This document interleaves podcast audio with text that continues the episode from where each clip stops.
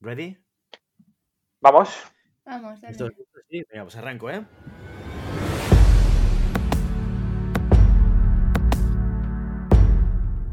Llamada a pista, episodio 69. Hola, muy buenas y bienvenidas y bienvenidos a Llamada a Pista, el programa, el podcast en el que hablamos de ese desconocido deporte que es la esgrima. Este podcast está pensado por y para este extraño la par que especial colectivo de seres humanos que decidimos no dedicarnos ni al fútbol, ni al baloncesto, ni al tenis, ni a ningún otro deporte conocido, y que por el contrario preferimos, en pleno siglo XXI, blandir la espada y enchufarnos a la pista. Hoy estamos aquí un viernes más, una semana más, Maribel Matei, Santi Godoy y el que os habla, Willy Cornet. Muy buenas a todos. Hola. Oye, Hola. ha sido como muy llegar y, y- y ya está, ¿no? Sin besito ni nada. Es como. Qué poco romántico, ¿no? ¿Has visto? Es que el romanticismo se acabó hace ya mucho tiempo entre tú y yo. No, pero bueno, la pasión no se puede acabar tan rápido, tío. Hombre, a ver, tú estás casado, ¿sabes cuánto dura la pasión? Y la, la respuesta nunca es mucho, ¿eh? Bueno, me ha durado más que contigo, con mi mujer. Cosa que agradezco también, ¿eh? Pero Sí, yo sí, pensaba que lo nuestro era especial. Siempre, siempre, todo es especial contigo. Maribel, ¿qué tal? ¿Tú mentiroso. cómo estás? Es que como me he metido yo en medio, claro. Ah, amigo, no, no. Ahora la gente ve- verá que lo del pirateo de la señal de, de la entrevista no, no ha sido casual, ¿eh? Eh, no anticipes spoilers, ¿eh? Porque Ah, igual no, no. esto lo, edita, lo Yo digo para que- y no, no aparece. La gente. Hombre, que desaparezca yo 15 minutos, creo que la gente se dará cuenta. Espero, vamos. Pero esta es la magia de la, de edición. Si cortamos por un sitio y cortamos por el otro, ponemos una pantalla negra entre medio, esto, no, esto no, se, no- no se da cuenta nadie. ¿Lo has hecho? No, no, yo el vídeo no lo, Ah, pues- no lo pues trato. No, no, pero el audio. No, no, el audio todavía no lo tengo editado. O sea que cuando lo edite me lo voy a pensar. Fíjate lo que te Ah, digo. amigo. Vale, vale, vale. Vale, pues. ¿Qué Puedes cortar eso- intervenciones de, de Santi de otros programas y meterlas para que hable un poco más. Sí, porque al final, con 69 programas, 69 programas llevamos grabados. ¿eh? Maribel, tú menos, porque hace poco que te has incorporado, pero 69 programas, yo creo que eh, llegará un momento en el que podríamos hacer un programa solamente de cortes. Y Bueno, para el programa conversación. 100, para el programa 100 podemos hacerlo. Un Frankenstein, ¿no? Sí, sí, como Sí. lo hago yo. Bueno, sí, en Oye, plan y- de. No sé si has visto tú las. ¿Tú, tú sigues eh, Ilustres Ignorantes? No, no, yo soy más de Todopoderosos y de Aquí hay dragones. Y Bueno, Ilustres no, Ignorantes pues no- no. Ilustres Ignorantes os lo recomiendo porque está muy bien. Es un programa que hace eh, el, eh, Javier Javier, Cansado, ¿no? sí, Javier Cansado, el Pepe Colubi y el Corona, sí, el Javier Corona. Y la verdad es que está muy bien y cada, cada final de temporada hacen un copy-paste de los mejores momentos. Pues podríamos hacer eso. Exacto. Oye, ¿te- ¿nos pagan por, por esta publicidad o no? Porque ya hemos dado tres nombres de, de diferentes programas. No nos pagan, ¿verdad, Santi? Mm, A mí no, a mí no me han pagado, pero tengo la, tengo la, la voluntad de que en algún momento digan, ah, mira qué majos, os doy, os abro una cuenta en Suiza, ¿sabes? O en la Caimán y tal. De, de all, all in, todo, todo para vosotros. Cheque en blanco. Bueno, mi- mientras esperamos a eso, eh, quien sí que nos paga y que nos apoya este programa es Fencing Fan Neps. Increíble. Los El otro día, tornillos perdona, Willy, perdona, Eh, Willy. Vale, vale, dale, dale. El dale. otro día tengo que decir, Ricardo, que me escribió, eso quiere decir que escucha el podcast. Muchas gracias, Ricardo, porque lo has, lo has clavado. Si fuera por Willy, yo estaría ya mendigando en una cuneta o vendiendo mi cuerpo por cuatro chavos. Pero tú has conseguido que retome la fe en la humanidad. Gracias, Ricardo. Tú, tú vales tanto como tus NEPs. Un, un Pero, montón. pero, pero, pero, ¿qué te decía? ¿Qué, qué- qué te Nada, decía que- ese mensaje? Nada, que me lo enviaba a casa si quería. yo soy un hombre, yo soy un hombre que se contenta con más bien poquito, ¿eh? O sea, yo Ya, ya veo. no, no tengo aspiraciones muy más allá de mi, mi felicidad momentánea. Cosa que agradezco, la verdad. Es una maravilla cómo nos tratan los NEPs, cómo nos trata Ricardo y esta relación de patrocinador, fantástica, tú. Que hasta te envía, ¿qué te va a enviar, por cierto? ¿El, el parche? No, no, me, ha dicho, me ha dicho que si quiero que me lo envía, pero yo quiero que me lo des tú. O sea, le he dicho, no, Ricardo. Yo, Willy me lo tiene que dar de sus manos sudorosas. Eso es lo que quiero. O sea, la humillación de que Willy venga y me lo dé se arrodille. Tengo decir eh, que, el, que el, esta como telenovela que tenéis con con el destornillador de, de, Santi, oye, pues a la gente le gusta, ¿eh? Lo sigue, no sigue. ¿Quieres saber cuándo, cuándo, Santi va a tener su destornillador? Pues este paso nunca. Es que... Y este paso, cuando me lo dé, lo voy a tirar a la basura, porque ya le habré pedido otra a Ricardo. Pues mira, voy, y mira, el, el, igual, igual, en breve, en uno de estos paseos. Pero si ya puedes salir. es, espérate que acabe de hablar, hombre, no me cortes, no me cortes, ah, Santi, que a lo mejor digo. Es que me pone nervioso. Ya lo sé, ya lo sé. Mucho preámbulo. No, pero en algunos de estos, de estos momentos que los socialistas nos permiten salir a la calle y pasear.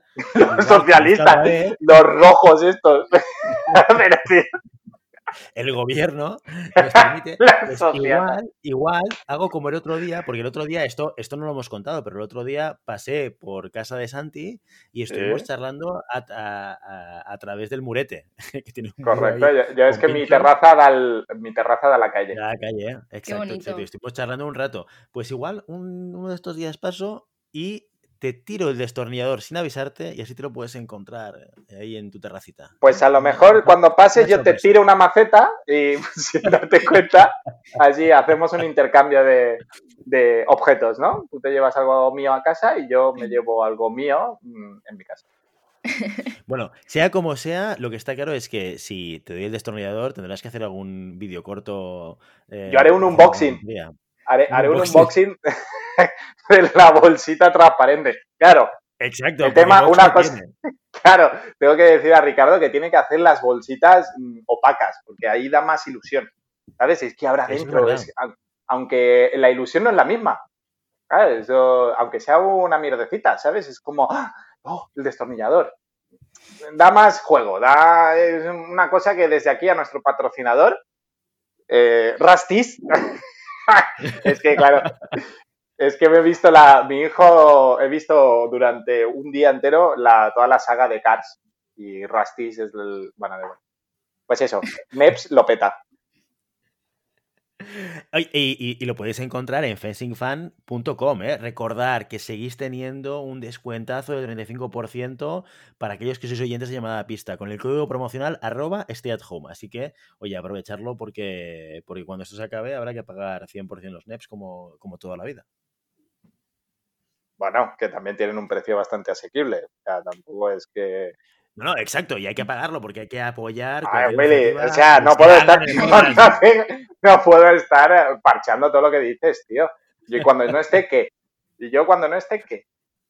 Nos metemos contigo, que es lo que solemos hacer Maribel y yo. Pero vamos, vamos, a, arrancar con el contenido. Vamos a arrancar con el contenido, porque esta, esta semana otra vez tenemos a, eh, a una entrevista a, una persona que había pasado por el podcast hace ya bastante tiempo pero en una entrevista grupal, que ya sabemos que eh, nos gusta más este, estos one-to-one con, los diferentes tiradores y tiradoras, y hemos tenido en los micrófonos de llamada a pista y en las cámaras de la Real Federación Española de Esgrima a Araceli Navarro.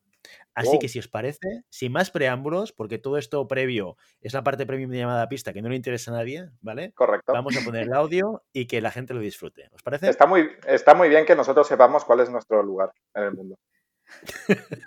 Sabemos dar un paso al lado. Sabemos dar un paso al lado cuando toca.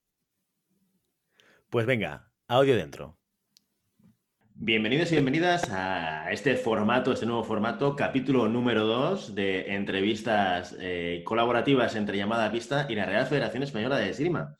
Aquí nos encontramos, en este caso, un sábado, si lo estás viendo en vídeo, en los canales de la Real Federación Española de Esgrima, o igual lo estás escuchando un viernes en el podcast llamada Pista, depende de cómo quieras eh, vivirlo, esta, esta entrevista, con vídeo o sin vídeo, viendo la cara de Santi o con la suerte de no verla. Entonces, hoy tenemos una persona eh, que ha decidido aceptar la llamada a, la llamada pista, ¿eh? este gran chiste que tenemos preparado, la llamada para poder hablar un poco sobre esgrima y sobre su trayectoria. Hoy tenemos con nosotros a Araceli Navarro. Muy buenos días, Araceli. Hola, buenos días. Bueno, y buenos días también a Santi y a Maribel, que como equipo llamada pista estamos aquí siempre conectados. Maribel, ¿qué te parece si nos presentas un poco a Araceli? Y a partir de aquí, prepárate, Araceli, que, que tenemos todas las preguntas complicadas preparadas para ti.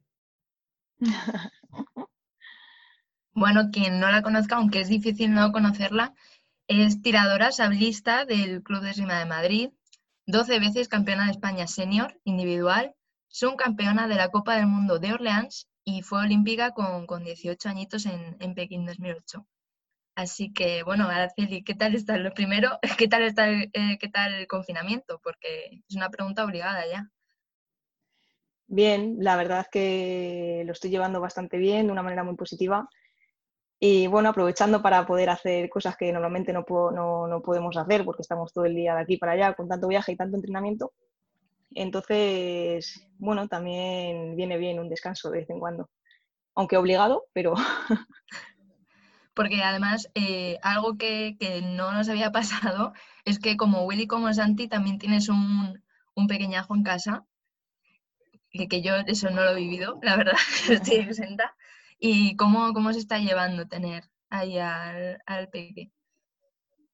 Bien, a ver, él todavía muy pequeñito, así que bueno, la verdad es que, que, bastante bien y encima pues también con la suerte de poder disfrutar mucho más tiempo con él. ¿Cuánto tiempo tiene? Estar todo el día con él. Eh, va a ser seis meses. Seis meses, bueno, es muy, muy pequeñito mm. todavía. Aprovechalos ahora que no se mueven, tío. aprovechalos ahora, te voy a ¿eh? decir, te voy a decir un secreto de padres con niños mayores. Esto siempre me lo dicen los padres que tienen niños más mayores que yo, porque los míos todavía son nueve y seis años, ¿eh? Araceli, todo va a peor.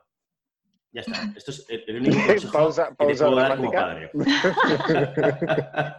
o sea, disfrútalo ahora porque cuanto más grandes, los problemas son más grandes. Ya está. Ya todo lo que tengo que aportar de, tema niños. No, yo, yo, esto es como en el cole, cuando te dice, no, no, la primaria, hostia, ¿quién, quién volvió? Hoy el internet os va. Al cole, ¿no? Sí, el internet está fino hoy. Espera, espera. Me cambio. No, no me cambio.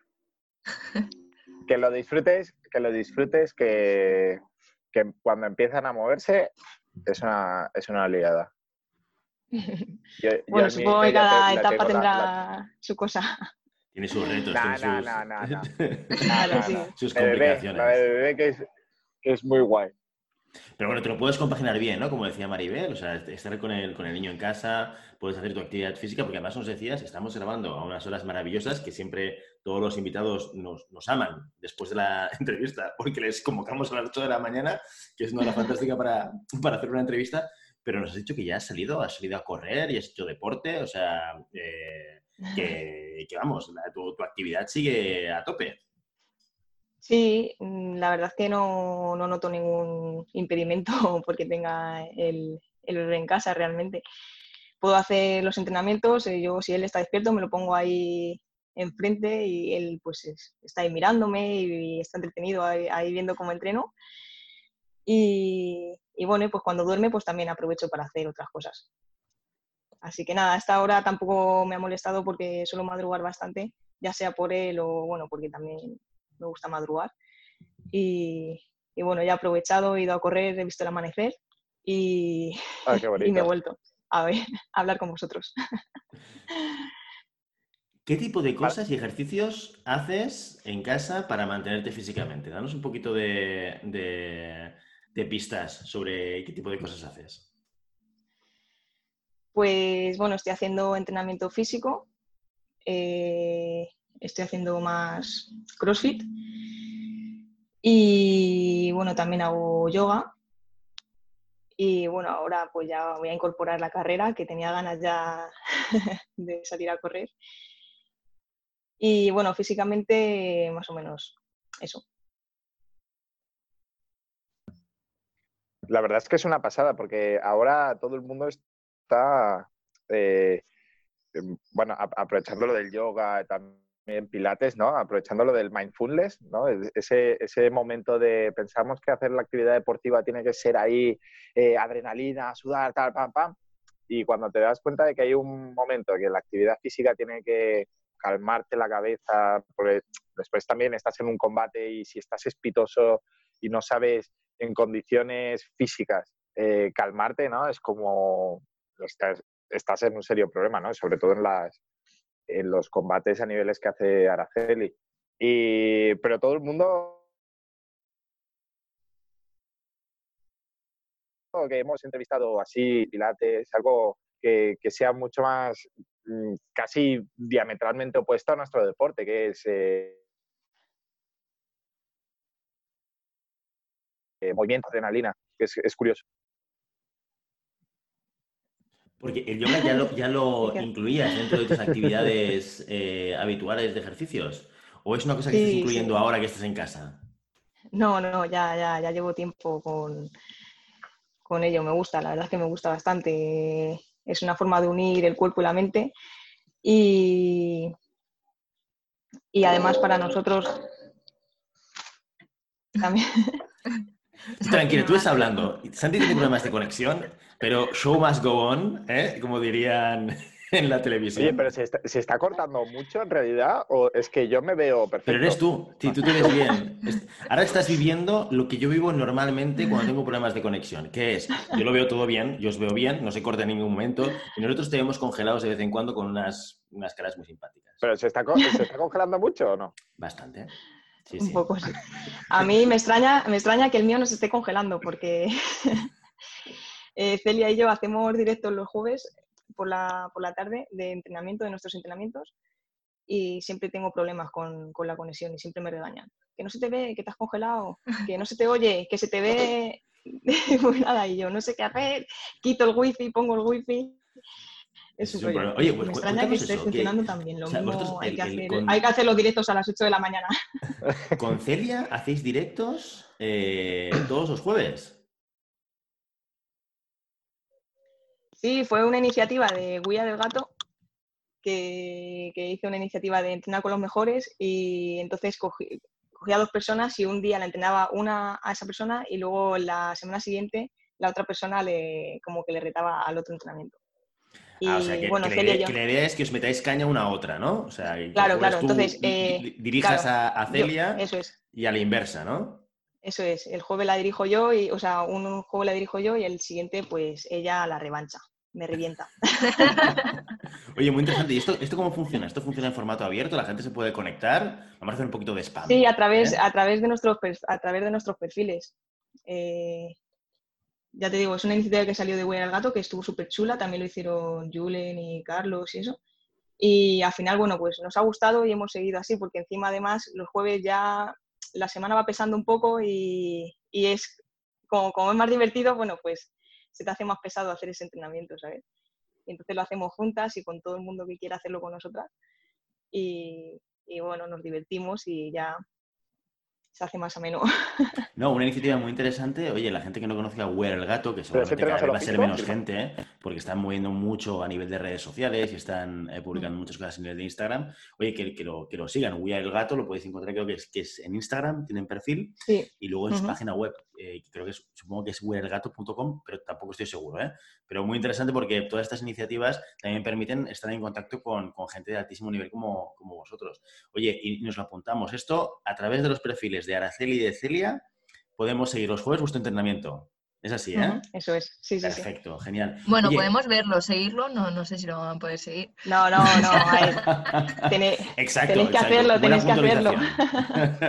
bueno, depende, algunos de los que estamos en esta videoconferencia, te digo yo que no podríamos ser capaces de seguirlo seguro, ¿eh? Yo a veces me pongo... Y cada eh, uno a su ritmo, pero... Yo tengo unos audios de Santi de cuando él entrenaba en el CAR, de su entrenador, de Bondi, con desplazamientos eh, de media hora, yo no llego, no paso el minuto 15 ya te lo digo. Igual, y a mi cuerpo me dice, oye, esto ya... Ya, Willy, porque no se te ve el perfil, macho, pero tu perfil es... es ya cuasi, redondo ya, ¿eh? Tengo 40 años, yo, me tengo 40 años, estoy casado, tengo dos niños, yo me puedo permitir prácticamente cualquier cosa. O estoy, ya estoy, estoy, en ese momento vital, ¿sabes? Pero cuéntanos, Araceli, porque, claro, todo, toda esta situación nueva que estamos viviendo, a Santi se le corta la conexión, ¿eh? no podemos hacer nada con esto. Eh, toda esta situación nueva que estamos viviendo a, raíz del confinamiento y del COVID, pues ha parado todas las competiciones, no solamente de esgrima, ha parado prácticamente el mundo en general, ¿no? Mm. Em, ¿Cómo te replanteas o cómo se replantea tu planificación deportiva de la temporada, de esta temporada, teniendo en cuenta este parón? ¿Qué, qué es lo que habéis planteado? Entiendo que con el, con el eh, entrenador de, la selección o, personalmente, ¿eh? ¿Qué, es lo que ha cambiado en esta planificación? Bueno, mm, es que como todo está en el aire, pues solo queda esperar, eh, mantenerse físicamente activos para cuando tengamos que volver a la normalidad, pues, pues bueno, pues estar preparados ¿no? para volver. Entonces, bueno, simplemente yo creo que hay que tener paciencia, hay que esperar, hay que entrenar el cuerpo y la mente todos los días. Y, luego cuando, cuando empecemos a volver a la normalidad, nuestro entrenador pues quiere empezar pues como de cero, como empezando de cero la temporada, porque vamos a tener, es un, es un nuevo comienzo realmente. Y, y, nada, simplemente es que hay que esperar, tampoco creo que haya que adelantarse tanto a, a, los acontecimientos porque como no sabemos, es mejor ir entrenando día a día y, estar preparados para cuando ocurra. Eh, y ya está. No, no, no queda otra. No hay que, todavía no se puede planificar, todavía no se puede hacer nada porque no hay competiciones, no hay competiciones programadas, no, no se sabe cuándo va a empezar. Entonces, ya está, no pasa nada. Hay que entrenar todos los días. En el día a día, ¿no? Lo que te permitan hacer en tu franja horaria, si puedes ir a correr, lo que tú decías al principio, ¿no? Oye, esto Ahora que se puede correr, pues salir a correr. Luego, los entrenamientos que tengamos que hacer de, físico, de físicos, ahora van a empezar ya cuando empiecen a abrir la Blume y cosas así, pues ya empezaremos otra vez con los, eh, con lo de grima y pues bueno, cada, cada cosa a su tiempo, cada cosa a su tiempo y tranquilamente. No, tampoco creo que haya que estar pensando demasiado porque tampoco sabemos. Entonces, como no se sabe, ¿para qué? No, total incertidumbre. En estas circunstancias, lo hemos comentado muchas veces, desde una perspectiva psicológica, lo mejor es ir día a día, ¿no? Lo que puedas hacer ese día, el objetivo que puedas tener, pues eh, planteártelo, marcártelo y disfrutar de esos momentos, ¿no? De ese jueves de conexión con Celia, por ejemplo, eh, o, de cualquier otro momento, de, poder, poder, volver a salir a la calle a correr, ¿no? Que eso también es, es como un poco liberación y ir, viendo cómo se plantea, ¿no? Eh, vamos a hacer un, paso hacia atrás y déjame que te haga la pregunta, la pregunta obligada para cualquier esgrimista y que hacemos siempre en llamada a pista, ¿no? Que es, ¿por qué empezaste a hacer esgrima y por qué sable? Bueno, empecé por casualidad. Eh, yo estaba haciendo patinaje sobre hielo y, un día que fui a entrenar pues había una, una, exhibición al lado de esgrima y mi madre me dijo, mira, una exhibición de esgrima, ¿quieres ir a verlo? Y yo, esgrima, pues no sé qué es. Y sí, lo del zorro, ta, ta, ta. Y yo, bueno, vamos a verlo. y, nada, fui a verlo, el entrenador que había, ¿quieres probar? Y probé, y ¿te gusta? Sí, pues vente mañana. Y yo, pues mamá, sí, venga, vamos mañana. Y, y al final, pues ni patinaje ni nada, los, patines recién comprados, los tuvo que vender por segunda mano. Qué maravilla, un, regalo para tus padres, ¿eh? Esto, como yo lo vivo a veces, sí, sí, sí, vamos. Porque los queremos a los niños, que si no. Y sable, pues porque realmente es lo que, estaba, lo que estaban enseñando y es lo que, el arma que había. Y entonces pues me pusieron un sable en la mano y ya seguí. En ese momento tampoco sabía que había ni espada, ni florete, ni nada. Y, pero bueno. Porque fue con la que eh, empezaste, ¿no? ¿Y, en qué sala? ¿En qué sala o de qué sala eres? En Leganés. Bueno, yo empecé en Leganés, en el Club de Grima de Leganés. Bueno, pero ahora soy del Club de Grima de Madrid. Tradición, tradición sablista la, la de Leganés, o sea que imposible empezar con, otra cosa. Claro. ¿Y te has mm. planteado hacer un, un errigo, que le llamo yo, cambiarte de arma? no, la verdad que no. Estoy muy contenta con el sable. Eh, yo creo que si hice sable fue por algo. Y, y no, no, bueno, a ver, por divertirme así, lo mismo entrenando algún día, haciendo la broma y todo eso, pues, pues sí me gusta, ¿no? Pero pero así como a nivel de competición y tal, eh, yo estoy encantada con, mi arma. ¿En, qué momento te das cuenta que esto de la esgrima va en serio? Porque claro, o sea, al final eh, vemos tus resultados, eh, eres una persona, lo, decíamos cuando estábamos preparando la entrevista, ¿no? De alguna manera, que eres una persona con, un nivel de resultados brutales. Santi decía, eh, hubo un momento en el sable en España que era muy aburrido porque siempre ganaban los mismos. o sea, que, realmente había un impacto de resultados muy bueno por tu parte. ¿En qué momento te dices cuenta, ostras, esto, esto va para, de alguna manera, dedicarme mucho o dedicar gran parte de mi tiempo a esto? Bueno, ha sido de una manera muy natural. No, no ha habido un momento específico en el que, ala, venga, pues ahora ya sí. Empecé entrenando poco a poco, desde que era pequeñita, poco a poco, luego compitiendo, me iba bien, me iba gustando y pues cada vez quería entrenar más, cada vez quería entrenar más y me sentía bien haciéndolo. Así que al final de repente pues un día te, das cuenta de que estás dedicando toda tu vida a esto, ¿sabes? Y, y bueno, eso es lo bonito, que como ha sido de una forma así tan natural que ha ido surgiendo mm, por sí mismo, pues, pues es lo que, lo que había que hacer realmente. Entonces, no sé, no, ha habido un momento específico. No, ha habido una mañana que me desperté y ya estaba dedicando toda mi vida a esto. Hay gente que sí, ¿eh? El otro día tuvimos a, a Teresa, a Teresa Díaz, que específicamente nos contó la historia de un verano que dijo, yo me quiero dedicar a esto, dijo la frase mágica de yo quiero ser buena, y, en septiembre estaba entrándose a tope. En cambio, María Mariño, que la tuvimos también la semana pasada, eh, no, ella de repente pues se encontraba yendo a Madrid y, dedicándose a gran parte del tiempo. ¿Tú compaginas la esgrima con, con, una parte laboral o estás centrada 100% en, en el deporte como otros eh, miembros de la, de la selección? Estoy centrada más que nada en el deporte, pero, pero bueno, también estoy obligada a, a tener que buscarme la vida por detrás, porque de la esgrima todavía no podemos vivir, o vivir bien, por lo menos. Y, entonces, bueno, pues eh, tengo una casa en Madrid que, alquilo eh, de alquiler vacacional. Eh, voy dando clases de esgrima. bueno, voy haciendo así algunos trabajos un poco que me dejan compatibilizar el poder entrenar, viajar y, todo eso. Entonces, bueno, buscándome la vida poco a poco para, para tener ingresos.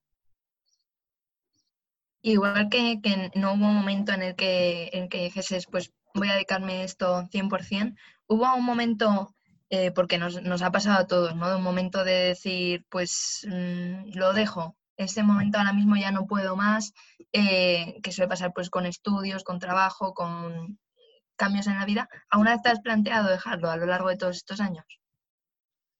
A ver, sí, yo creo que todos hemos pasado por ese momento.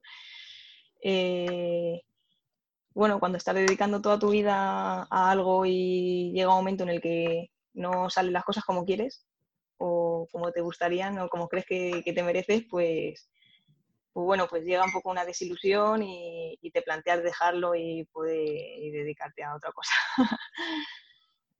Pero bueno, yo creo que esos son momentos que, hemos pasado todos en algún momento que hacemos algo mm, que, estamos haciendo, ¿no? Y que a veces pues no va bien las cosas y quieres dejarlo.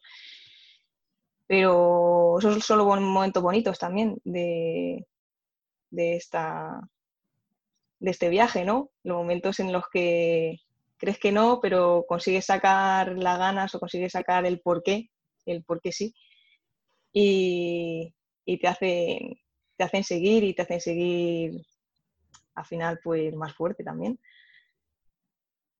¿Qué le dirías a alguien, a una, persona que está eh, en ese, en ese, circuito, en ese viaje que tú comentabas, ¿no? Eh, creciendo en el mundo de la esgrima y tiene un momento de frustración o tiene un momento de duda para animarle o animarla a, continuar?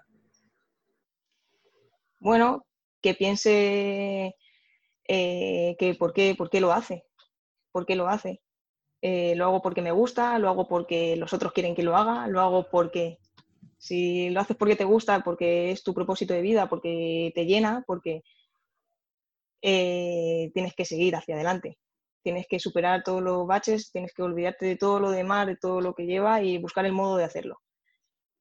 Y bueno, saber que es que hay momentos, pero con todo. Ahora mismo, si tienes ese momento ahí y lo dejas, luego vas a tener otro trabajo que te va a pasar lo mismo, vas a tener una relación con tu pareja o vas a tener una relación con tu familia, con tus amigos. Siempre ocurren cosas, siempre hay momentos de bajones. Entonces, simplemente saber que es parte del proceso y, aceptarlo y entonces ya de repente todo, todo pasa.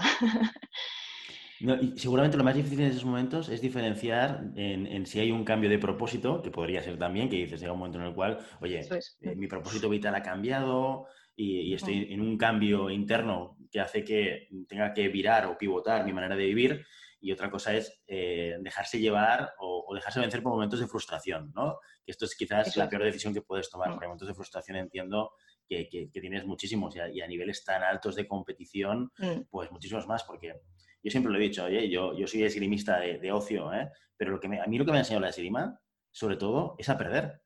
Porque cuando tú vas a una competición es que solamente gana uno y a lo mejor hay 150 personas tirando. Eso es. Y el que queda segundo es el último que pierde. O sea, que superar esa frustración al, al, a la derrota ¿no? es, es, es, es, un elemento clave de aprendizaje. Y, eh, y, mm. si tienes las expectativas muy altas, a lo mejor te puedes frustrar muy rápido. Con lo cual, yo creo que diferenciar entre cambio de propósito y frustración es uno de los retos que, que todo gran deportista y, y, cualquier persona, yo creo también, ¿eh? Eh, va a tener durante su carrera. Vamos a hablar un poco de los Juegos Olímpicos, porque yo te voy a confesar una cosa, Araceli. El, uh, antes de, de, vuestra entrevista de grupo del año pasado, yo no sabía que habías estado en los Juegos Olímpicos. Imagínate, no tenía ni idea que te habías clasificado. Además, dando un preolimpio que debe ser una cosa como extraordinaria, ¿no? A nivel a nivel de, de, conseguirlo, ¿no? Cuéntanos cómo, cómo, cómo funciona esto, cómo es vivir esos Juegos Olímpicos con 18 años.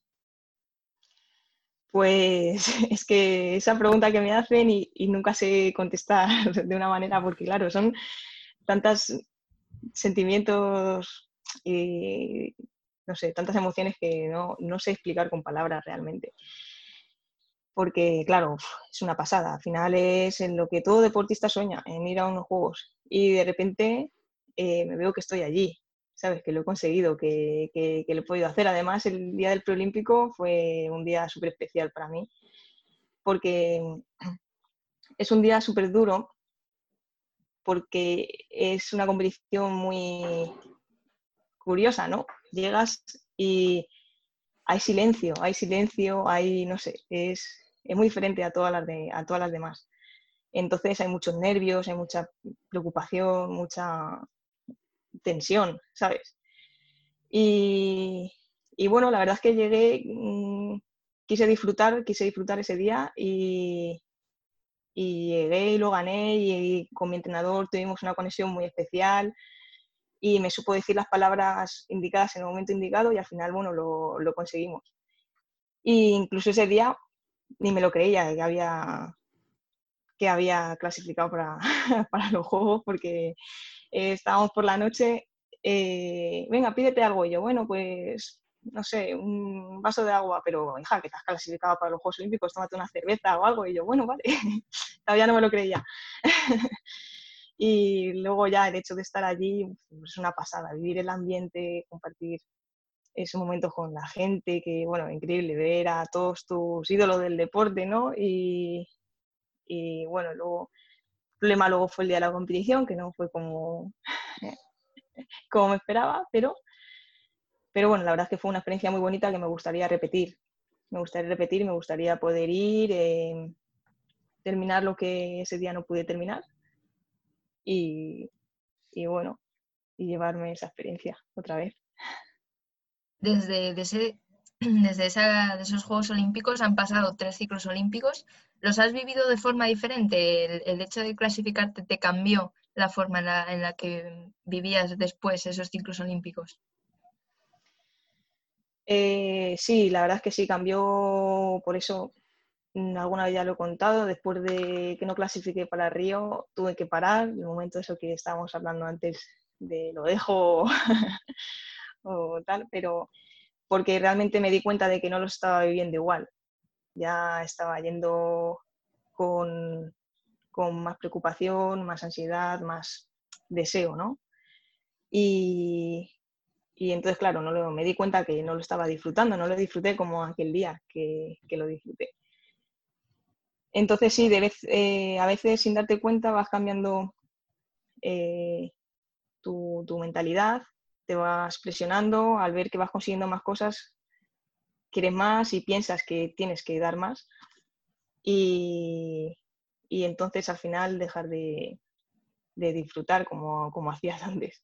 Entonces hay que tener cuidado con eso para no salirte de, ese disfrute aunque vayas consiguiendo cosas y aunque vayas eh, queriendo cada vez más, realmente porque Araceli es la primera eh, mujer en clasificación en los Juegos Olímpicos por España por sable. También es verdad que el sable femenino fue la... Ah. Santi, dale, dale. Dale, Santi, no, dale. No, es que no se, no se me... Espera, voy a hacer un reset del, del router porque no sé, no, ni os veo. O sea, ya... o sea, se acaba de dar por vencido, ¿eh? Ahora, ahora vengo. No, no, que sigo aquí, sigo vivo. Lo que pasa es que me da corte hablar sin que entrecortado, ¿sabes? Reinicia, reinicia el, router. Venga, va, ahora vengo. Dale, dale. Es una satisfacción eh, no, ser hoy la persona que tiene problemas de conexión, Araceli, porque realmente soy yo, siempre me echan bronca y luego me ponen verde, porque cuando me voy de la, de la conexión, entre Santi y, um, y, Maribel siempre están criticándome. Que no sé qué, que no paga la conexión de internet, que no sé qué, no sé cuánto. Es, es, la verdad es una tranquilidad ver que hoy no soy yo El, el, problema. ¿eh? No, la verdad es que yo te entiendo, te entiendo. Eh, bueno, pues hasta que vuelva Santi sigo. Vale. Sigue, sigue. Eh, eh, lo que decía, que el, sable femenino es el último arma en hacerse olímpica. Mm. Ya realmente, relativamente, hombre, yo, yo sé que tengo 20 años, entonces a lo mejor sí que para mí es mucho tiempo, pero realmente lleva muy poquito tiempo siendo olímpica. ¿Cómo ha evolucionado el sable femenino en tan poco tiempo al arma que conocemos ahora mismo? ¿Cómo, cómo lo has visto, esa competitividad? ¿Cómo ha evolucionado?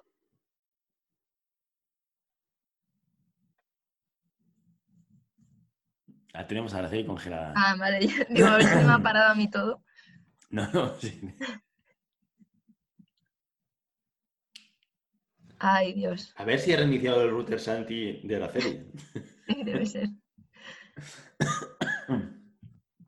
Ay.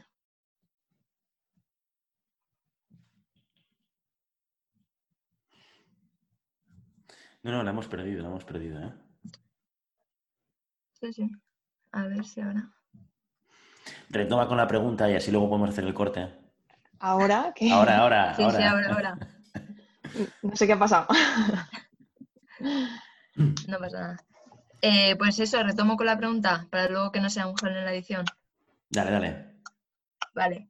Eh, pues como, como, iba diciendo, eh, Araceli fue la primera española en sable femenino en representarnos en unos Juegos Olímpicos pero el sable femenino lleva muy poquito como arma olímpica, realmente fue la última de entrar. ¿Cómo has visto esa evolución del arma a nivel competitividad, a nivel eh, gente, a nivel competiciones? Pues bueno, la verdad es que el sable ha evolucionado un montón. Ahora eh, las competiciones son súper fuertes hay un montón de chicas, está siempre ya igualado. Antes, en plan, los chicos, en la comunidad de los chicos había como muchísimo más que, las chicas y ahora prácticamente somos los mismos. Eh, es curioso ver cómo el sable femenino se ha puesto de moda un poco, ¿no? Y, y bueno, las chicas que vienen, las chicas pequeñas que vienen detrás vienen súper fuerte, vienen súper fuerte de todos los países eh, hay chicas muy pequeñas que ganan competiciones absolutas y, bueno, la verdad es que está divertido que, que, que, haya este, este auge ahora con el sable femenino.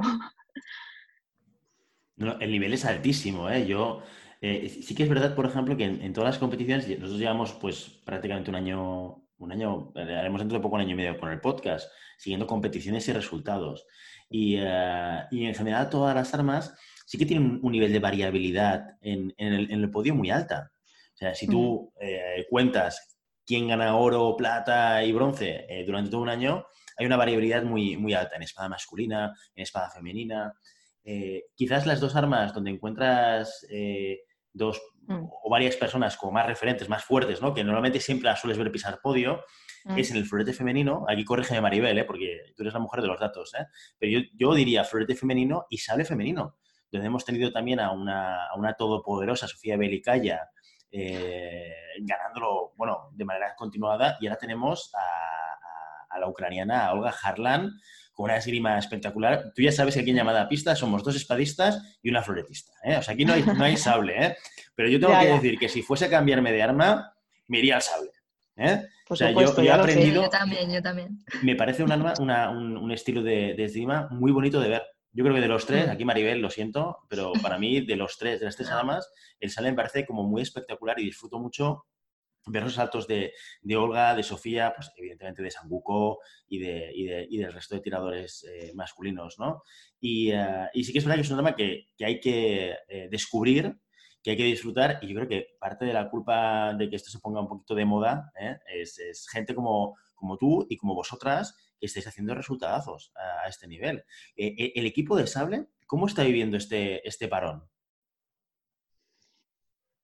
Pues igual, bueno, mm, realmente no nos viene mal del todo porque teníamos a Laia lesionada. Es, una verdad. Muy... Oye, que lo pasamos muy mal, ¿eh? Yo esto lo vi en directo. que, todavía, todavía se ve muy mal esto de verlo desde lejos, ¿eh? Porque recuerdo perfectamente que estábamos viéndolo por internet y de repente Laia desaparecía y quedaba la cámara mm. enfocando al centro de la pista y no sabíamos qué es lo que estaba pasando. Y tenía a Sandy whatsappeándome, que debía estar whatsappeando con alguien que estaba ahí en, eh, eh, en, el sitio diciendo, me parece que se ha lesionado, no sé qué, no sé cuánto. O sea, que, sí que es verdad que ese momento fue muy, muy duro para todos. ¿eh? Mm.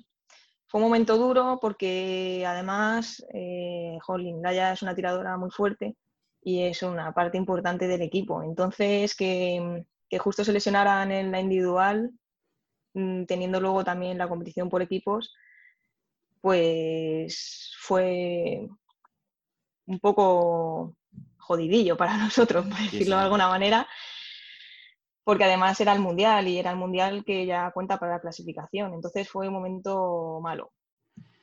Pero, pero bueno, la verdad es que este parón realmente nos ha venido bien para que ella termine de recuperarse eh, y ya cuando empiecen las competiciones tenerla en el equipo.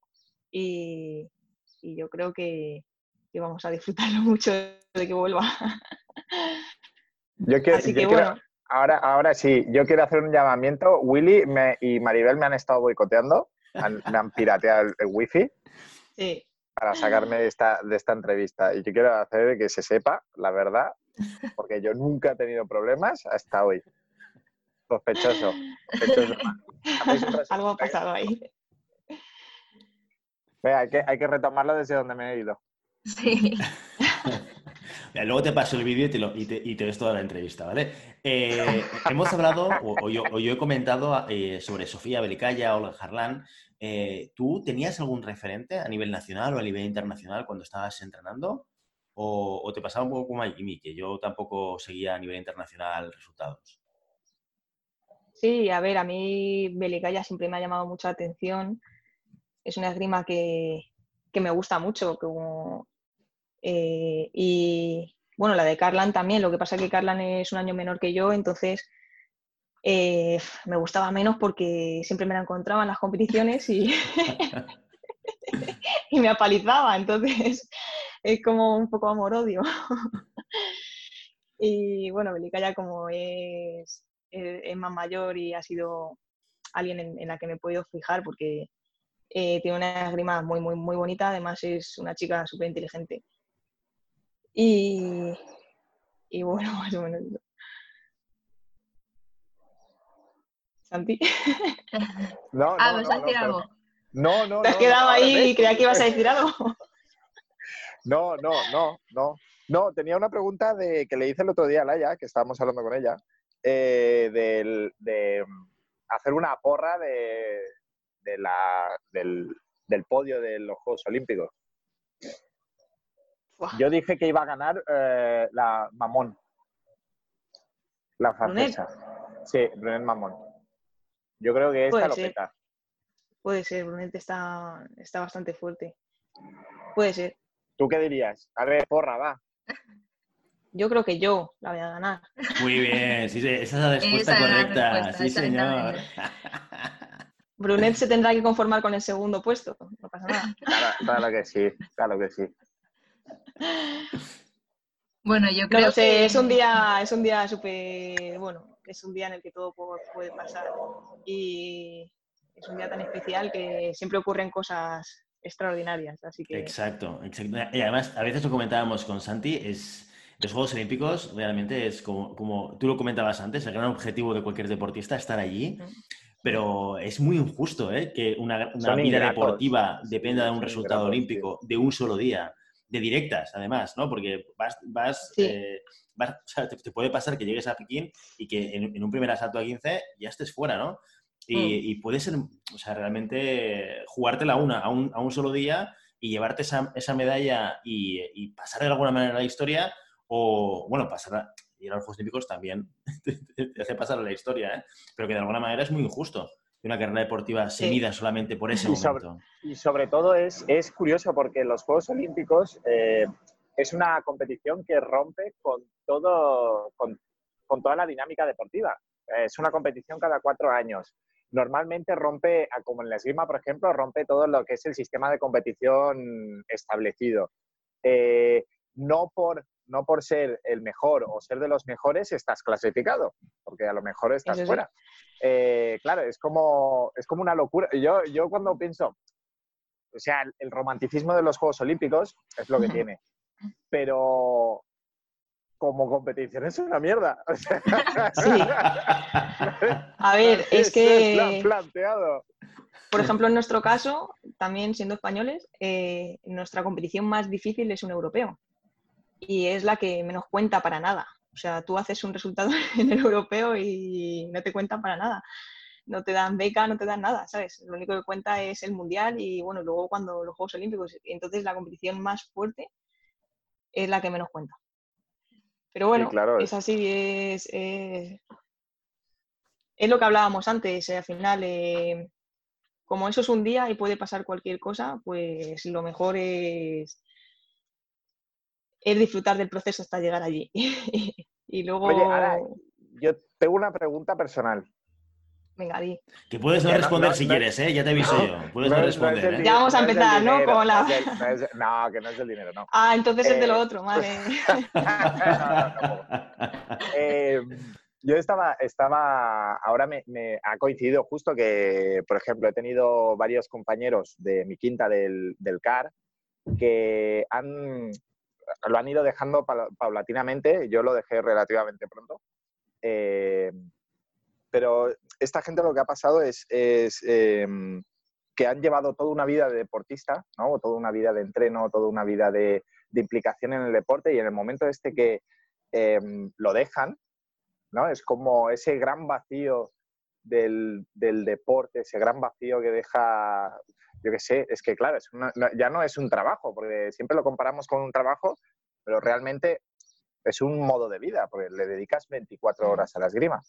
Eh, no te, a futuro, ¿eh? Pero no te preocupa o no te da así ese qué pasará después. Es el, esa sensación de decir, ¿en qué llenaré tantas horas de mi vida eh, que no sea la esgrima o siempre estarás vinculada. Pero yo, por ejemplo, lo, lo, tuve fácil porque salté del deportista entrenador y claro, que no lo he notado, sigue siendo 24 horas de esgrima. O incluso peor a veces. O incluso peor, sí, tío. Pues... No, no, no, no, sé, siempre es esto que justo ha, ha pasado esto de, de, de, tres conversaciones con tres compañeros de, hostia, sí, es mm, llenar muchas horas. Mm. Pero no, no. La verdad es que no, me preocupa porque es que tengo muchas inquietudes realmente. Y, y, no siempre lleno mi espacio, mi tiempo de, de cosas que me gustan hacer. Entonces no, no creo que lo necesite la esgrima así, de esa manera. Eh, la necesito porque me gusta ahora mismo y porque puedo, soy, puedo y tengo la posibilidad de hacerlo. Pero, pero bueno, sé que un día se va a acabar y no sé si seré entrenadora o no. Ah, muy bien. Oh, estaría puede, Ser, puede ser que sí o puede ser que no, no lo sé, no, todavía no, no lo sé. O si me dedicaré solo a eso o no, pero bueno, tengo muchas más, más inquietudes y, muchos proyectos en la cabeza. Entonces, como por ejemplo, sé, que no me, sé que no me voy a aburrir. Ah, vale, vale. No, la verdad es que eh, es una gran contestación. Probablemente es bastante buena. Antes de ir hablando de futuro, que nos gustaría hacerte un par de preguntas más sobre cómo te planteas también este futuro, eh, dejadme que, recurra a, la Mateipedia, ¿eh? que es como llamamos a Maribel, porque es, una persona extraordinaria en, algunas cosas, entre ellas que si, le, preguntas un dato sobre la esgrima, te lo va a decir, es, alucinante.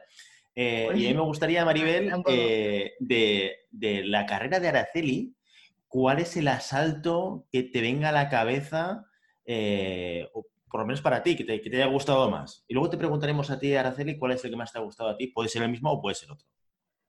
Eh, bueno, pues esto dice Willy, pero yo realmente llevo muy poquito en las rimas haciéndola y, muy poquito interesándome realmente por la competición. O sea, desde el principio me gustaba verlas, pero así interesarme por, por ella muy poquito. Entonces, casi todos los datos que cojo son recientes para no pillarme. Pues el día que te intereses, ya apague vámonos, ¿eh? Santi, tú y yo sobramos aquí. No, no, ya, me has excluido. ya me habéis excluido. Me pirateáis el wifi. Imagínate. Eh, entonces yo eh, o sea, si no me, realmente si no me apunto los asaltos y eso luego no me acuerdo, lo que pasa es que tenéis mucha estima sobre, sobre mí. Eh, entonces, uno que recuerdo especialmente de Araceli, no sé por qué, o sea, realmente eh, tiene muchísimos asaltos geniales, individual, equipos. Yo con los equipos, ya sabéis, lo he dicho muchas veces en el podcast, que flipo con los equipos, me encanta la competición por equipos, la vivo. pero un asalto que, que, me encantó de Araceli fue en una Copa del Mundo, o sea, fíjate, no era un mundial, no era un europeo, en, en Sin Niklas cuando, cuando ganaste a ya 15-14. Ese asalto para mí, o sea, yo avisé a todos mis, mis amigos de la esgrima diciendo, por favor, de este salto porque es, es, genial. Y yo lo recuerdo como, primero porque era contra una Belicaya, que es, eh, como hemos dicho, una grandísima tiradora y sobre todo por el resultado, por, por cómo fue el asalto. Eh, fue emocionantísimo, ¿no? Y pues eso, ¿cuál es tu asalto ese que, recuerdas, ya sea porque fue muy emocionante, muy bonito, por la tiradora con la que estabas en la pista? Es que es verdad que es difícil elegir uno, porque todos han tenido, han tenido su aquel. La verdad es que ese asalto del que hablas eh, es muy divertido. es muy divertido porque eh, estaba tirando con ella y hubo un tocado que, la toqué en la cabeza y no se encendió la luz y, entonces fui y la dije, no, no te he tocado y ella me dijo, maybe y me molestó y me molestó y me, molestó tanto que me giré a mis compañeras y las dije, maybe pollas.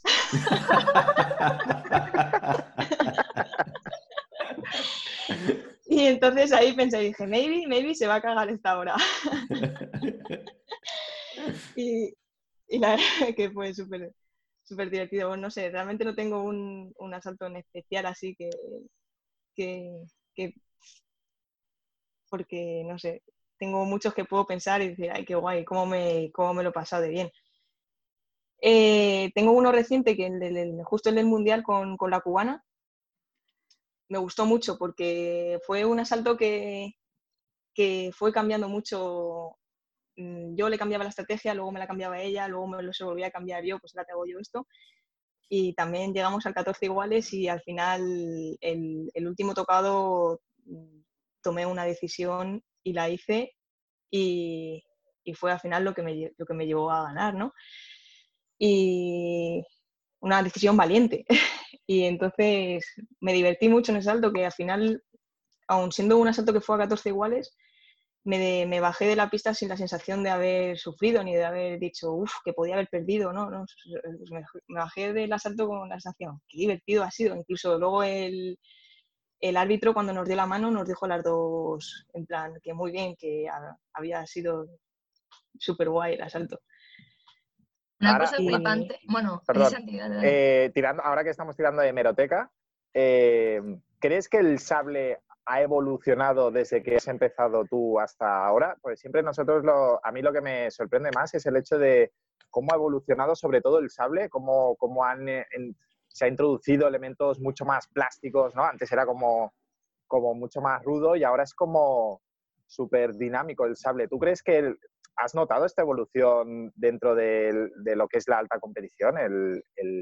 este, este cambio como mínimo visual desde fuera y no sé si dentro de la pista ha sido como un cambio más natural o, realmente has dicho, sí, sí, no, he tenido que empezar a cambiar mi sistema de entrenamiento, he tenido que empezar a cambiar eh, cómo veía yo los asaltos para poder adaptarme a, a estos nuevos combates.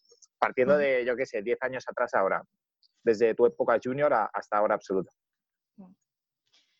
Es como todo, como estás aquí metido, como estás metido aquí en, en el lío y eso, al final no, no te das cuenta como de un cambio muy, muy brusco, porque vas cambiando poco a poco según van cambiando las cosas también. Además, lo que me gusta de la esgrima y que, que va evolucionando, siempre va cambiando, van, van metiendo elementos nuevos o van, bueno, pues ahora esto ya nos vamos a hacerlo así, antes lo que era sobre la preparación ya no es sobre la preparación, ahora... Y, y te mantiene, te obliga a mantenerte siempre eh, innovando y cambiando y entonces ahora lo hacemos así, entonces ahora lo hacemos así, ¿no? Y seguramente, ah, bueno, sí, alguna vez he visto un asalto mío desde hace ya años y digo, ¿cómo tiraba yo? ¿no? Qué, qué, qué raro, ¿no? Y, y, seguramente me vuelva a pasar más adelante cuando vea un asalto del año pasado y lo vea dentro de unos años. Entonces eso es lo bonito de, de la grima y de este deporte, que, que no siempre es lo mismo, no siempre es igual y, y eso, que van cambiando, van metiendo cosas nuevas o van cambiando normas, que a veces dice, joder, ya están cambiando la normita esta, y ahora para qué, para que gane no sé quién, para que gane no sé cuántos, pero bueno, realmente es una oportunidad para, para volver a, a, cambiar y buscar nuevos métodos y, te mantiene ahí la cabeza ahí. Yo antes, lo que hablabas de en ese salto con la cubana de tomar una decisión, una decisión valiente que te hace ganar, eh, algo que a mí ha flipado del sable y es una de las cosas que más me gusta ver cuando veo competiciones, es que es una, arma tan rápida que yo no entiendo cuándo tomáis la decisión. O sea, realmente, eh, eh, ¿cómo, ¿cómo, planteáis el asalto en, en, una, en un arma tan rápida? Eh, ¿Tomáis la decisión antes del tocado? Mm. Una vez que ya estáis en, ejecutándola, mm, ¿os dais cuenta de que no funciona? ¿Cómo... Mm. Tú tomas la decisión antes del tocado y tú vas a hacer esa, eh, a ejecutar esa decisión que, has tomado. Pero luego, lo, si durante el tocado ha cambiado la cosa, la otra ha hecho otra cosa diferente, es ahí donde tienes que tener la capacidad para cambiar. Para cambiar, darte cuenta de que, de que ha cambiado y poder hacer otra cosa. Pero bueno, pase lo que pase, siempre eh, es, eh, te están dando una pista de lo que puede ocurrir después. Entonces, esa es la gracia, que tienes que ir leyendo el asalto tocado, tocado. ¿Qué tocado ha pasado ahora? ¿Qué tocado puede pasar? ¿O qué tocado me ha hecho? Y, por eso lo piensas antes. Lo piensas según lo que ha ido pasando antes o también si conoces un poco más a la tiradora de antes ya sabes que más o menos cómo, cómo tira ella, los tocados más o menos que ella hace. Entonces, puedes llevar una estrategia antes de entrar y, luego en el asalto, pues también puedes ir modificando las estrategia según lo que vaya ocurriendo. Pero en el sable tienes que tener una idea antes de, que el árbitro de Ale, porque si no te quedas ahí de, de pamarote. si no haces espada, un poco. Creo que hacemos nosotros que hacer el pamarote, básicamente. pero, pero qué, pero. espera, tío. Que tú en espada que se lo, piensa, se lo piensa, se lo piensa. Santi, que la invitada es sablista. Ahora tenemos que hacer rollo, nos gusta el sable, ¿vale? Esto va así. Me flipa, es que, es que Santi a veces no sabe cómo Si yo no hubiera hecho espada, hubiera hecho sable, seguro. Florete Esto está bien. Me dijiste lo mismo a María Mariño con Florete.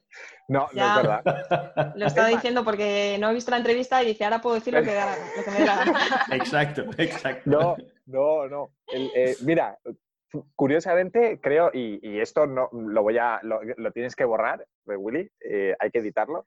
Em, florete no he hecho nunca. O sea, ah. eh, he entrenado Florete, aparte cuando te sacas los, títulos a la, de, entrenador, te obligan a, entrenar las tres armas pero sí que, he participado en, competiciones de sable y, sí que he tirado sable también es verdad que tenía, eh, o sea, la gente con la que mejor me llevaba era con los sablistas. También en el SAM, cuando estaba en el SAM, tenía Laia, tenía Lucas, que bueno, más o menos eran los que más me llevaba y por eso tiraba sable. Pero Florete, La verdad es que siempre me ha costado. siempre me ha costado. Es que para, para hacer un arma de punta ya hago espada. Es que, claro. ¿No? No sé, yo nunca he hecho sable, la verdad, porque en mi club no, no hay sable. ¿Y espada? Eh, espada sí, espada hay de, de mayores, hay, hay de, de- de ¿Ves? adultos. Entonces sí que alguna vez he cogido una espada, y, pero también porque requiere menos, menos material, ¿no? O sea, por ejemplo, en, en mi club no tenemos chaquetilla de sable. Claro, claro. ni- ni sables eléctricos. Entonces, a una vez me he puesto a hacer el tonto, pero la verdad es que es un arma que a mí me, me encantaría probar. Primero porque es de convención. Entonces, esa parte, pues, más o menos la tengo. No, no dominadísima, pero, pero sí. Y, y por otro lado, porque me mola de la rapidez esa que, que tiene, ¿no? Yo creo que, que es un arma muy espectacular de ver, como decía antes, antes Santi. Y, y yo que en, mi casa arbitro, es un arma dificilísima de arbitrar Sí, es una sí. locura. Pero la verdad es que es, un- es un arma muy, muy bonita. Yo la, la casa de Maribel me, me la imagino como un mausoleo, tío. Lleno de, de, de disecados, póster, ¿sabes? De- pero de los años 70, ¿sabes? De varón Pierre de Coubertin ahí en su tumba. Como... Un, un- un día nos hace un tour virtual, un tour virtual y lo, y lo- y lo vemos, y lo vemos. Oye, Araceli, un, una- una- un par de preguntas más que, que queríamos hacerte. Eh, ¿Cómo ves el futuro del sable femenino? Eh, ¿hay, hay un relevo en, eh, en el equipo? Ahora estáis muy fuerte como equipo y, y uno de los objetivos que se ve claramente es hay que clasificar al equipo y tenéis un equipazo. Eh, ¿Cómo ves el relevo a, a medio plazo? Pues tenemos unas compañeras ahí que vienen bastante fuerte por detrás. Eh, yo creo que puede haber un buen relevo, un buen relevo y yo creo que pueden hacer cosas, cosas bastante grandes, ¿eh? incluso superarnos. Todo sea que, que, bueno, que las dejen, que las dejen, que siga habiendo un, un proyecto para, para nosotras y puedan seguir saliendo a competir y puedan seguir saliendo a, a entrenar fuera y poder seguir creciendo ellas como, como deportistas. Porque si hay eso, eh, yo veo que hay unas chicas ahí que tienen un talento increíble, la verdad. Les falta practicar, les falta, o sea, les falta eh, competir, competir, competir con las mejores y hacerse y ya está. Y una vez que ya, ya tengan eso y tengan ese hábito, yo creo que van a hacer algo, algo bastante grande. Bueno, el proyecto, la verdad es que lo habéis ganado vosotras, porque hubo un momento eh, que se hizo una tabula rasa con, con, los proyectos deportivos y solo se decidió a aquellos que tenían, que tenían opciones y tenían futuro. Y tener opciones o futuros lo habéis ganado vosotras. Realmente, yo es un, es un ejemplo que en la sala lo pongo muchas veces, porque creo que es algo, es la creación de la nada de en realidad cuatro o cinco chicas que empezaron muy jovencitas tirando prácticamente ellas y, y, y, han creado todo lo que es las bases, han sentado las bases del sable femenino. Yo creo que habéis hecho un trabajo que no lo, dije con Teresa el, otro día, no, valoráis aún el trabajo que habéis hecho porque habéis abierto un canal donde muchísima gente se puede beneficiar de eso y realmente siendo como sois. La verdad es que eh, por eso me, me, flipa tanto estas experiencias y estas historias, porque aparte de que yo las he vivido también y, lo he visto desde, desde, el inicio hasta ahora, te das cuenta de, de cuando saltas a la otra parte de entrenador, eh, es tan importante esto, o sea, es tan importante que mmm, haya sido tanto, casi, casi más proyecto personal y, y, esfuerzo personal de todas vosotras que no de, de nadie más, ¿sabes? Entonces, eso le da como un valor añadido que después, ha, después ha, ha, han cogido la, la, el relevo, no lo han dejado caer y eso sí que ha sido como muy natural y, y la verdad es que ha estado muy bien. Yo creo que sientan las bases de un futuro bueno para el sable femenino. Mm. Incluso más que para el sable masculino, ¿eh? O sea que yo creo que ahora el, el proyecto de sable femenino es muchísimo más sólido. Sí, yo estoy súper orgullosa realmente de, de, todo lo que hemos hecho como equipo, porque es lo que tú dices, sin tener prácticamente nada o muy poco, eh, hemos sido capaces de ganar equipos a equipos muy fuertes. Hemos sido capaces de ganar a Estados Unidos, hemos sido capaces de ganar a Ucrania. eh, equipos fuertes que realmente ellos sí que lo tienen todo, tienen todas las facilidades para poder ganar. Y entonces, eh, con lo poco que, que, tenemos, ahora tenemos un poco más y, y, eso también se nota, pero bueno, con lo poco que teníamos antes, el ser capaces de, de poder hacer esos resultados, me, me, gusta pensarlo y estoy muy, muy orgullosa de ello. Y yo creo que ahora, si cada vez nos van apoyando más y eso, vamos a, a poder estar entre las mejores, que ya lo estamos, pero entre las mejores de bien arriba. Sí, sí, no. Nosotros estaremos ahí animando con la eh, banderita. Sufriendo, siempre lo decimos, ¿eh? sufriendo y disfrutando, que son emociones que muchas veces van juntas. ¿eh? Eh, Maribel abrió una veda el otro día con la entrevista a María Mariño y, yo quiero lanzarte también esta, esta, pregunta o esta petición. Eh, ¿Qué le dirías a alguien para que, para que se pase al sable? Bueno, solo tienen que ver las entrevistas, que al final siempre es, ah, yo haría sable, yo haría sable. Yo si no hiciera, haría sable. Entonces, no seas frustrado, no seas un estadista frustrado, ni un, ni un floretista frustrado. Esto va por nosotros, Santi, esto va por nosotros. No me, ha encantado, ¿eh? O sea, la carta de venta de Araceli es, frustrado. no seas un espadista frustrado. O sea, la Pásate al sable directamente. ¿Esto? Pásate directamente, no, no, esto lo cortéis. Yo creo que esto lo vamos a censurar, ¿eh? porque si no vamos a perder a, todos los espadistas que escuchan este programa y esto no Vamos a poner un periodo de Dora la Exploradora mientras tú dices esto, de, ¿sabes? Pantallazo de Dora la Exploradora, de ta, ta, ta, ta, y volvemos después con... Bueno, y la última cuestión que te quería plantear, Araceli, ¿a quién te gustaría eh, que entrevistásemos en llamada pista? ¿Que entrevistarais? Sí, porque como sabemos que sabes todo el mundo que ha pasado, Llevamos 69 programas. Este es el programa 69, si no me descuento, ¿eh? Eh, ¿eh? por tanto, muchas horas de esgrima habladas ¿eh? y, unas, cuantas entrevistas. ¿Alguien que no haya pasado todavía? Mira que se ha despertado. Mira, ahí tenemos al, cuarto miembro de llamada pista. ¿Y que te gustaría ver o que te gustaría que entrevistásemos? Uf, es que no, no, si te soy sincera, no sé muy bien quién, o sea, todo el mundo que ha pasado o que no ha pasado. Eres la primera, ¿eh? Que, que, no tiene la lista clara. Pues RP. Ya. ¿El qué? Pues RP. puede, eh, puede, ser, puede repetir, puede repetir. Ah, que no, que no, ya, ya, ya. Tú, di un nombre y si es RP, pues te decimos otro. Mm. Jolín, ahora mismo no sé.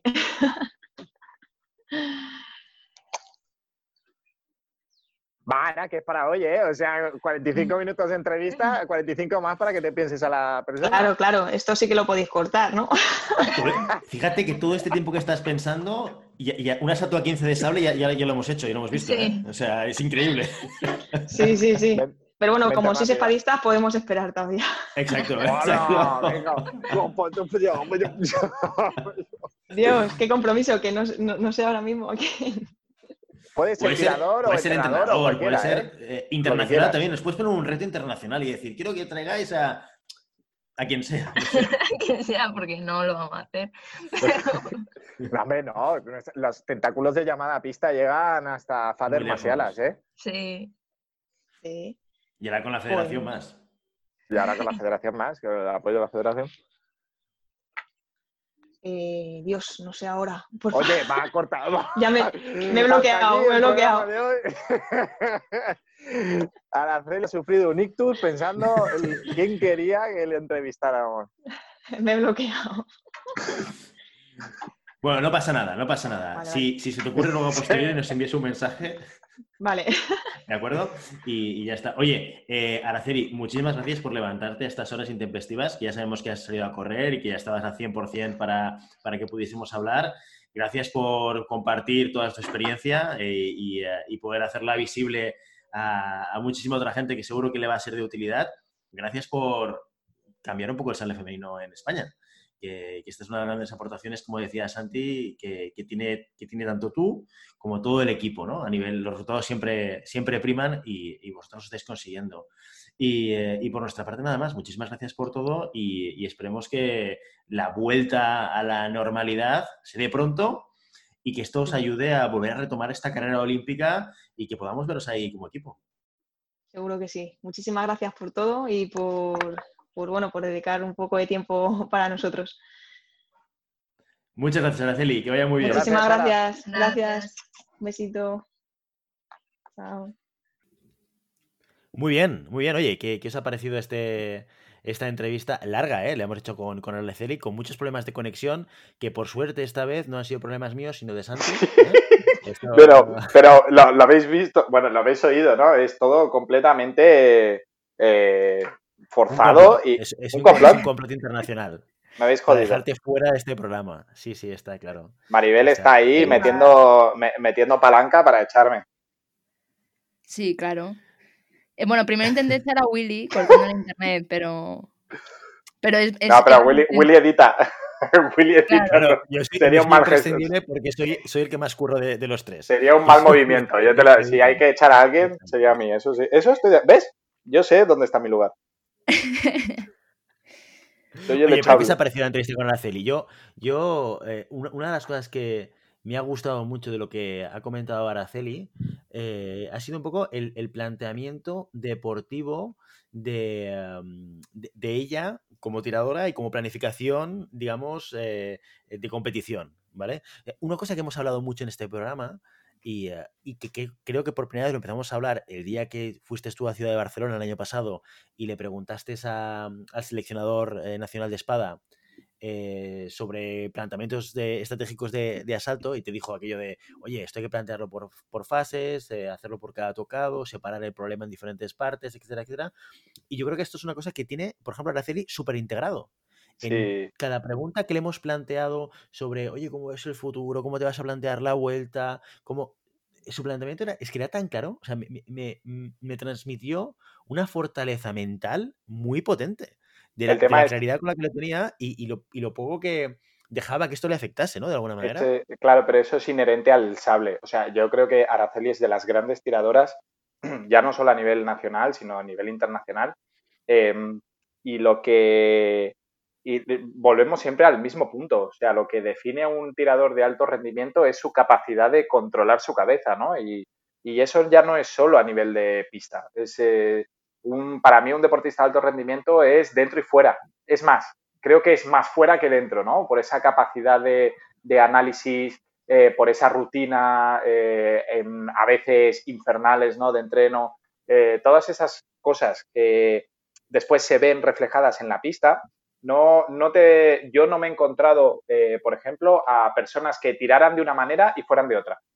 Siempre nos han dicho, o a, mí, me han dicho que eh, la manera de tirar es tu personalidad, ¿no? Refleja tu personalidad, al igual que cuando hacemos algo, eh, yo lo he visto conduciendo, cocinando, ¿no? De, de cómo cocinas o cómo conduces, es como eres en realidad, sale tu, tu, tu, tu esencia. Pues esto es lo mismo, la pista sale tu esencia de la esencia de lo que eres en, en general, ¿no? Y, yo creo que Araceli es, es una persona que em, consigue esto, consigue que fuera de la pista eh, tener la misma, la misma respuesta o tener la misma preparación que en- dentro de la pista. Y esto se refleja en, en sus asaltos y en, su, y en su manera de tirar. Y realmente es algo que en sable es básico. Al igual que en espada estábamos hablando del análisis, del, del trabajo táctico y tal, en sable prácticamente es una ejecución. Ya lo, ya lo hemos oído, ¿no? El, eh, lo que el- la decisión se toma antes del adelante. Entonces, tú puedes variar la decisión, pero tú ya la has tomado. Y tomar una decisión antes de que pueda suceder y contando con todas las variables que pueden pasar durante la ejecución, es algo que realmente es muy complicado. Muy complicado para el día a día y es muy complicado en una pista de esgrima. Con lo que has dicho, me dan los- ganas. Con lo que has dicho, me dan Claro. ganas de saber cómo tira, cómo tira Santi Godoy. Conociéndote Uy, un no. poco, eso de que es, de que es reflejo de la personalidad, la verdad es que tengo esta curiosidad. Pues fíjate, te diré una cosa. Santi Godoy tira bailando, bailando con la cadera. Sí, ¿no? Hace un movimiento de cadera, no, eh, te lo digo en serio, ¿eh? Hace Sí, un movimiento sí. de cadera como, como extraño, ¿eh? Que además queda muy bien, es muy estético, ¿eh? Es- tiene una, eh, Santi tiene una esgrima muy, muy estética, muy bonita de ver, ¿eh? Algún día me grabaré en la sala cuando todo esto tal y, y lo subo. Venga, venga, curiosidad Perfecto. de verlo. un- un asalto de aquellos en los que yo te gano, ¿vale? Por favor. Venga, son vale. pocos, ¿eh? No, pero ya empiezo a hacer las chorradas de tirar a la espalda y tal, que bueno, ya no. Grabaré los 15 primeros segundos, que son los que molan. Y después ya cuando he hecho el hígado ya pasó. Muy bien. Oye, Maribel, esta vez hemos traído una sablista. Ya sé que igualmente tú estás contenta porque esto es convención. También te digo una cosa. He estado analizando un poco eh, la, política del programa, ¿vale? Esto no lo hemos comentado antes, ¿eh? Pero, pero sabes que eh, como medio de comunicación que es llamada pista tenemos una política interna de, de cupos, ¿vale? O sea, esto al final, oye, eh, aquí hay tres armas, tenemos que repartir un poco el tema del contenido, eh, tenemos que hablar de florete, sable y, espada, eh, y, yo creo que con lo que llevamos al lado de florete, el florete se ha acabado ya por lo menos hasta el 2021. ¿Vale? Esto ya te lo aviso, anticipo, porque veis, has perdido ya todo el cupo de todo este año con las entrevistas que hemos hecho. igualmente sé que estás contenta porque esto es, esto es convención, sales convención, luego llegará y espada y, y, te haremos sufrir un poquito más. Pero, pero ¿a ti qué te ha parecido el, la entrevista con Araceli?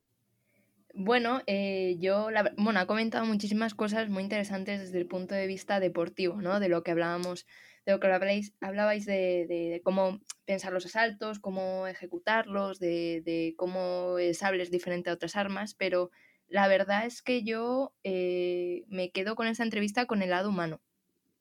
Eh, realmente muchas veces hablamos de, tiradores, ¿no? De su táctica, de su técnica, de su estilo, de sus resultados, pero, pero lo que permite una entrevista es también conocerlos a, nivel personal, ¿no? Entonces yo tenía muchas ganas, eh, os lo tengo que decir, que incluso para la universidad habíamos, habíamos contactado con Araceli para, para entrevistarla, pero bueno, no salió. Entonces yo desde entonces me quedé con muchas ganas de, entrevistarla, porque yo no la conocía. Entonces, eh, al final, eh, cuando la escuchas hablar, pues es muy, muy cercana, pero al final esta, esta chica eh, lo comentábamos cuando la presentábamos, ¿no? Por todos sus resultados, por todo lo que ha hecho, es historia de la esgrima. O sea, esta chica con, con 30 años historia de la esgrima y es, es, un lujo poder hablar con ella y no la conocía, o sea, igual que a María sí, a Teresí, a, a Carlos y demás, eh, que, que, alguna vez he hablado con ellos y más con unos que con otros, pero en caso de Araceli yo la había visto, pero nunca había tenido ninguna relación con ella, ¿no?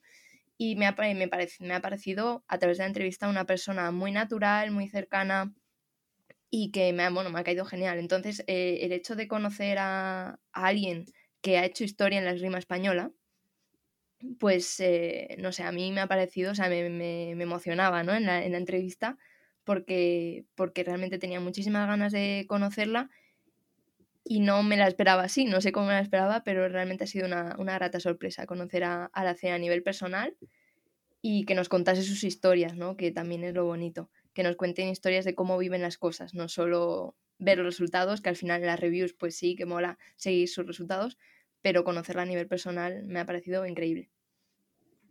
Sin duda, hemos vuelto a ver a Maribel Matei en su versión más wikipédica eh, de llamada a pista, ¿eh? Eh, y, como comentábamos el otro día, se va a quedar un espacio especial en cada, en cada entrevista para que vuelvas a hacer de Wikipedia. Así que vete preparando, ¿eh? porque al final voy a meter la pata. Un examen continuo.